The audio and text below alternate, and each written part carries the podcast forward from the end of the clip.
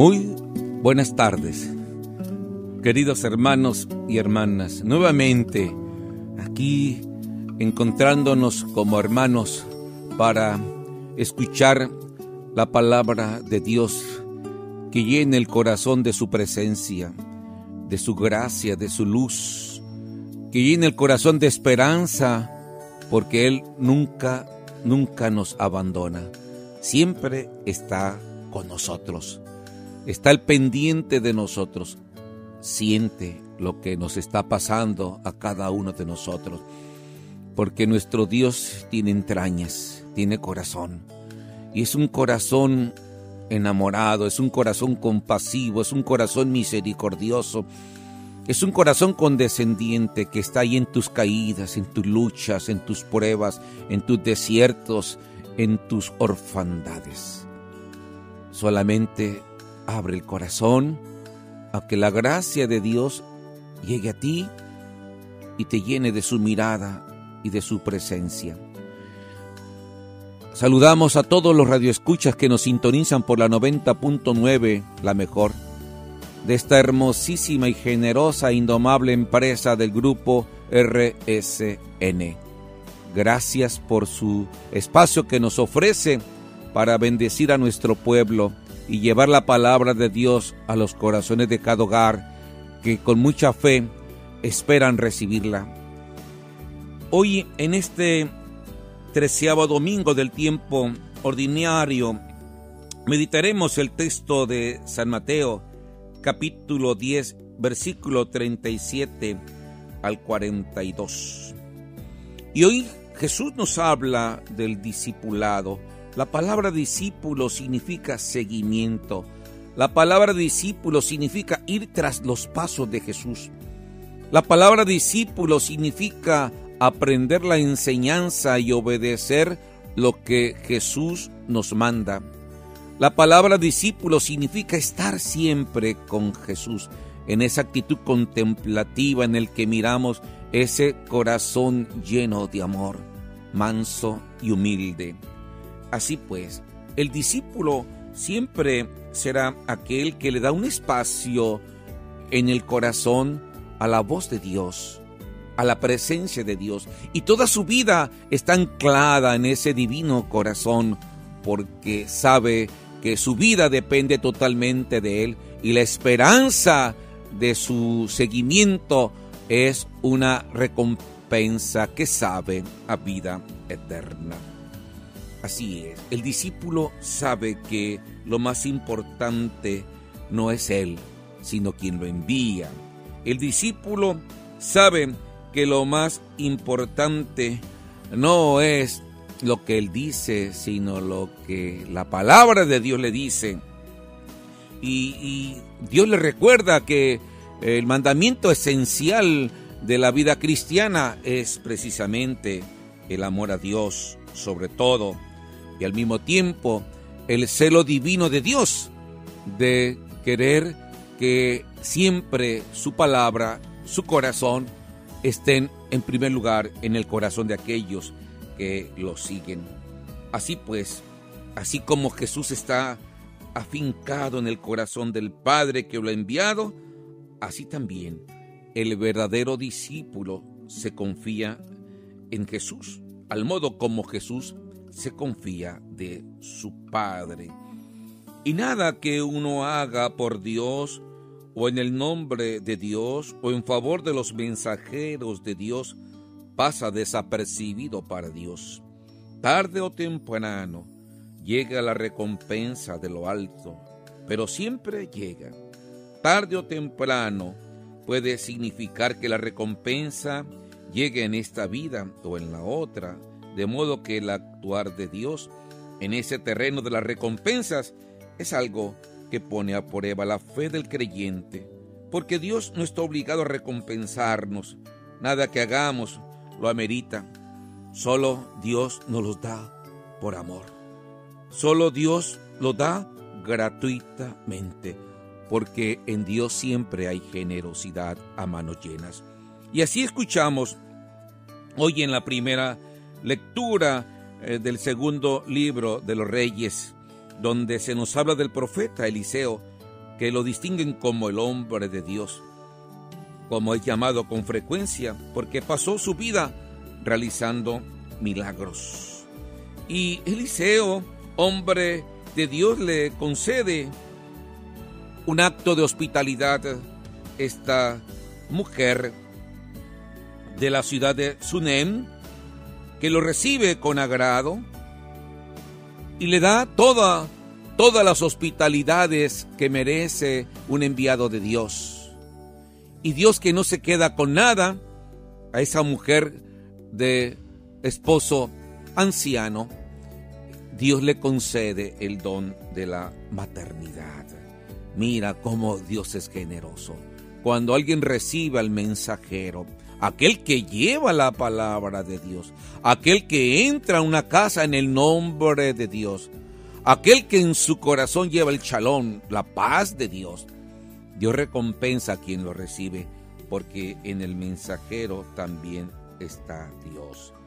Yo sé, dice el texto de Segunda de los Reyes, yo sé que este hombre que con tanta frecuencia nos visita es un hombre de Dios. Se refiere pues a Eliseo y le voy a construir en lo alto una pequeña habitación para que descanse cuando venga a visitarnos. Así es, Dios, Dios es tan atento cuando uno es hospitalario mediante la caridad a recibir a aquellos sin rostros, aquellos sin identidad, aquellos sin Dios que pasan por la vida sin que nadie se les distingue, sin que nadie los acoja, sin que nadie los aprecie. Cuando uno recibe a alguien que venga en el nombre de Dios, Dios nos bendice. Así le pasó a Santa Faustina Kowalska. Un día llega un indigente a la puerta del convento y le pide de comer. Era en la noche, era en la noche y, y Santa Faustina le dice al indigente, está cerrada la cocina, ya no hay nada que ofrecerte, pero voy a hacer el sacrificio de encontrar algo para ti. Y cuando Santa Faustina le lleva la cena al indigente, le dice, de aquí en adelante serás la secretaria de mi divina misericordia. Era Jesús quien le pedía de comer. Y cuando uno ve a Dios en el prójimo, y de manera especial en los que menos tienen, en los más necesitados, en los que carecen de todo, Dios se hace presente en ellos y nos da bendiciones abundantes como se lo dio a Santa Faustina Kowalska. Sí, queridos hermanos, seguir a Jesús exige un, un, amor, un amor radical. El amor es exigente. Así como se da Jesús, Así quiere que también nos entreguemos nosotros con mucha libertad interior, con mucha confianza, con mucha generosidad, con mucho desprendimiento. Jesús nos enseña que hay que aprender, hay que aprender a dar por dar. Hay que aprender a recibir por recibir. Pero nunca condicionar el dar, nunca condicionar el recibir. Saber dar sin recibir nada cambió. Porque el amor tiene que ser libre. La donación tiene que ser limpia, incondicional, así como se entrega a Dios. Y así dice Jesús en el Evangelio que, que hoy se nos proclama de San Mateo. Jesús dijo a sus apóstoles, el que ama a su padre o a su madre más que a mí, no es digno de mí. El que ama a su hijo o a su hija más que a mí, no es digno de mí. El que no toma su cruz y me sigue, no es digno de mí. El que encuentre su vida la perderá, y el que la pierda por mí la encontrará. Sí, queridos hermanos, Jesús exige apostarle a Él, so pena de perderlo todo para ganar la vida eterna, para que Dios sea más Dios dentro de mi corazón, para que Dios sea el que brille en mi vida con su gracia, con su gloria, con su santidad y mediante las buenas obras Dios manifieste su poder en aquellos que la reciben. El seguimiento a Jesús, queridos hermanos, está marcado siempre ah, por el sufrimiento, por la persecución, por la ingratitud, pero lo más importante es que reine reine el amor de Dios en el mundo. Sí, por eso Jesús les decía a sus discípulos, ustedes no son del mundo. Aunque estén en el mundo, ustedes no son del mundo. Pero hay que aprender, hay que aprender a sembrar el Evangelio, sus valores, sus gracias, en un terreno tan infértil, estéril, en el que vivimos en estos tiempos. Tiene que reinar la generosidad, la sana convivencia, el amor fraterno, la alegría de la vida, y eso lo siembra el Evangelio. Así que hay que aprender a ofrendar la vida a Dios, pase lo que pase, venga lo que venga, que el fruto será grande. Si el grano de trigo tirado en el terreno, en tierra, si no muere, queda infecundo, dice Jesús. Y hay que aprender a amar muriendo y muriendo amando. Sí, amar muriendo, muriendo a nuestros egos, muriendo a las autocomplacencias, a las autorrealizaciones, muriendo a todo aquello que genera en mí un ego ególatra y también hay que morir amando. Que mi último acto de mi vida sea un amor fiel a Dios, un abandono amoroso en las manos de Dios. Hay que aprender a amar, morir muriendo también. A que Dios nos conserve a todos esa gracia. Y hay que entregar todo a Dios. Hay que entregar todo a Dios porque la vida de Dios es un don de Dios. Él nos lo dio. Y hay que entregar nuestra vida a Dios para que dé frutos, para que esa vida vaya generando dentro de mí el deseo de ser fiel a Dios, el deseo de vivir en Dios, el deseo de contemplar el rostro de Dios, el deseo de ganar el cielo. Dios nos pide la vida. ¿Para qué? Pues para hacerla más grande, para prolongarla hasta la eternidad. Sí, dice Jesús en el Evangelio, ¿verdad? El que el que salve su vida la perderá y el que la pierda por mí la salvará. Como diciéndolo, dame tu vida, conságrate a mí, entrégate a mí, confía en mí. ¿Qué somos? ¿Qué somos, hermanos, si la vida no la consagramos a Dios? Si no nos abandonamos en las manos de Dios, dice el Evangelio que la perderemos la perderemos. ¿Y quién no quiere entregar la vida a Dios? Pues quien se busca a sí mismo, quien busca sus autocomplacencias, quien no quiera compartirla con los demás, quien no quiere dar aquellos dones y talentos que el Señor nos ofrece para fructificar en el compartir generosamente con los demás. ¿Y cuántas parábolas Jesús nos ha dicho que aquel que no comparte se le quitará eso que se le dio y se le dará aquel que tiene más, es decir, aquel que comparte. ¿Y de qué le sirve al hombre, dice Jesús, guardar sus granos en el granero si se pierde, si se pierde en su egoísmo, se pudren esos granos?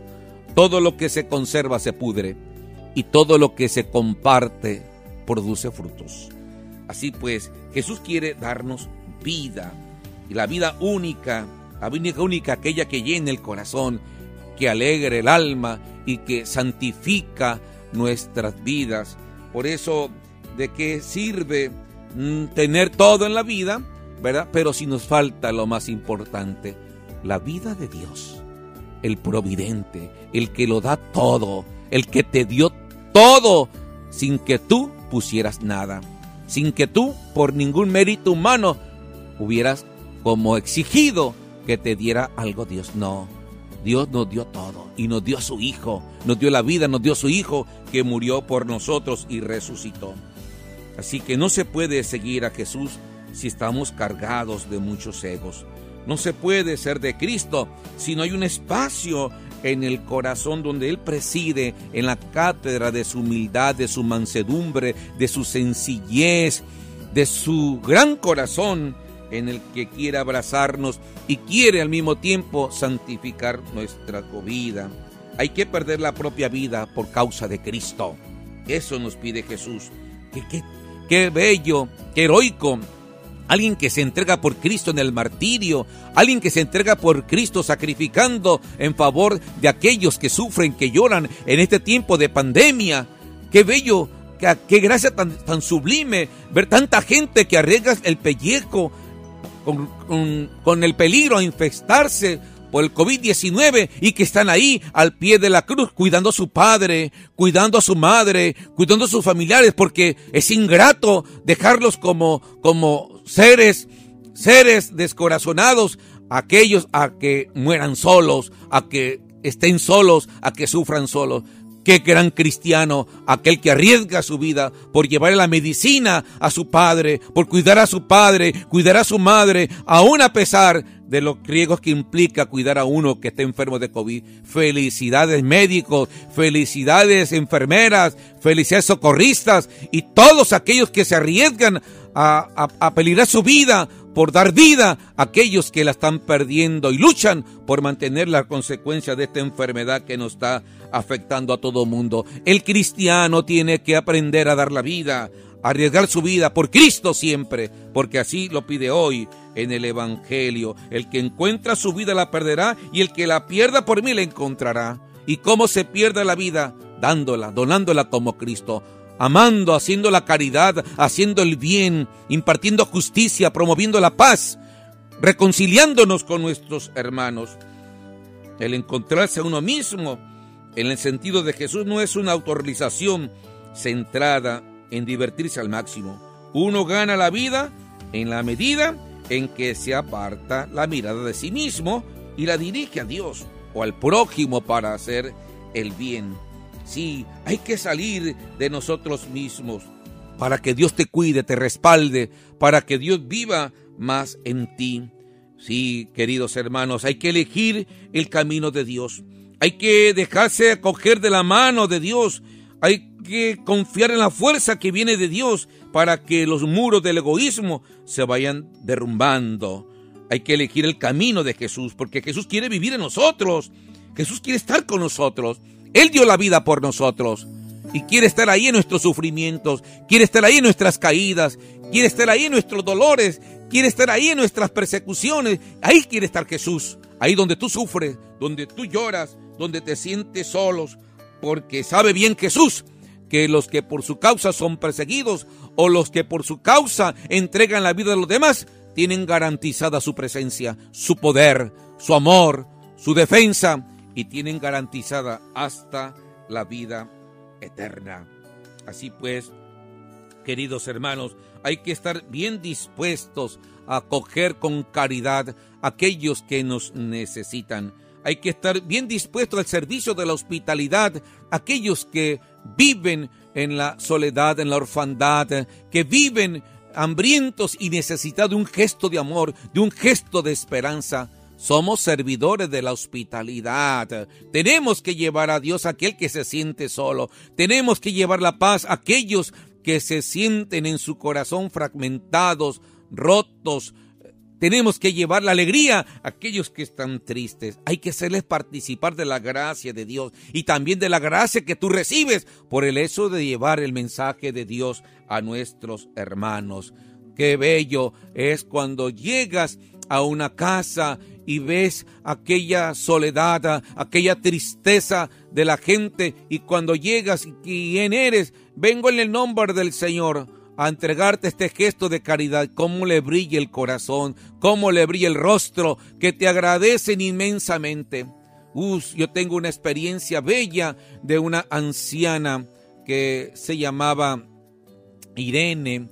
Y esta anciana, cuando fui a llevarle por primera vez la comunión me dijo, hoy padre, una cieguita mujer, nunca me he confesado. Bueno, pues la voy a confesar y después le doy la comunión. Y al confesarle, al darle la comunión, decía, oh, estoy viendo a un ciega, decía, veo los ángeles de Dios que bajan sobre mí. Siento íntimamente tan cerca a Dios como nunca en mi vida lo había sentido. Era una mujer anciana, pobre, que vivía en una casa de láminas, ah, con la pata ray y los dedos todos floreados por los tropezones que se daba en las piedras y las manos todas quemadas porque le hacía tortillas a su hijo en el comal. Y ahí, en esa experiencia, en esa prueba tan dolorosa como nunca, esta mujer, esta mujer sintió a Dios se abrió a Dios, porque Dios está con el que sufre. Dios está con el que se siente solo. Dios está con el que lleva la cruz de cada día, confiando que algún día el Señor la recompensará. La recompensará. Y esta mujer recibió la recompensa, la presencia de Dios, su gracia que hasta se sintió en el cielo. Así pues, queridos hermanos, aprendamos siempre a recibir a Dios en sus mensajeros, aquellos que llevan la intención de hacer el bien, aquellos que llevan la intención de hacer justicia, aquellos que llevan en su intención de llevar la paz, aquellos de buena voluntad que llevan en su intención la caridad, aquellos que de buen corazón quieren ayudar sin esperar nada a cambio. Esos son los mensajeros de Dios, aquellos que generan amor al hermano, caridad fraterna, aquellos que hacen comunidad, aquellos que reconcilian, aquellos que no dejan solo al desamparado, aquellos buenos samaritanos que están al pendiente del que a mitad del camino se siente solo, golpeado y desamparado. Dios bendice a todos aquellos que hacen el bien. Y no es necesario hacerle bien a Jesús en persona. Basta con hacer el bien a nuestros hermanos que están necesitados y el Señor nos dará su recompensa, como dice hoy en el Evangelio. En verdad les digo que cuanto hicieron a uno de estos hermanos míos más pequeños, a mí me lo hicieron. Y cuanto dejaron de hacer con uno de estos más pequeños, también conmigo dejaron de hacerle. ¿Qué nos cuesta dar un vaso de agua? Si con un vaso de agua ganas el cielo, ¿qué nos cuesta? Hay que hacer la caridad, hay que hacer el bien, hay que ayudar a los demás. Hay una recompensa y una promesa divina, ganar vida, ganar el cielo con solo dar un vaso de agua, un pedazo de pan, vestir al desnudo, visitar al encarcelado, visitar al enfermo. ¿Te cuesta? ¿Te cuesta hacer algo tan insignificante? Y al mismo tiempo recibes el ciento por uno en esta vida en la otra. No nos cuesta nada, hermano. Hay que vencer el orgullo, hay que vencer el egoísmo, hay que vencer los prejuicios, hay que vencer esa dureza de corazón y anímate a tender la mano al que te pide agua. Anímate a partir el pan al que te pide de comer. Anímate a quitarte los zapatos y ponérselo al descalzo. Anímate a dar un paso para visitar al que está enfermo y darle medicina. Anímate a visitar al encarcelado, porque ahí está Dios. Y Dios te concede una vida para siempre, hasta el cielo. Muchas gracias que Dios los bendiga. Buen domingo a todos. Y yo los bendigo en el nombre del Padre y del Hijo y del Espíritu Santo. Amén.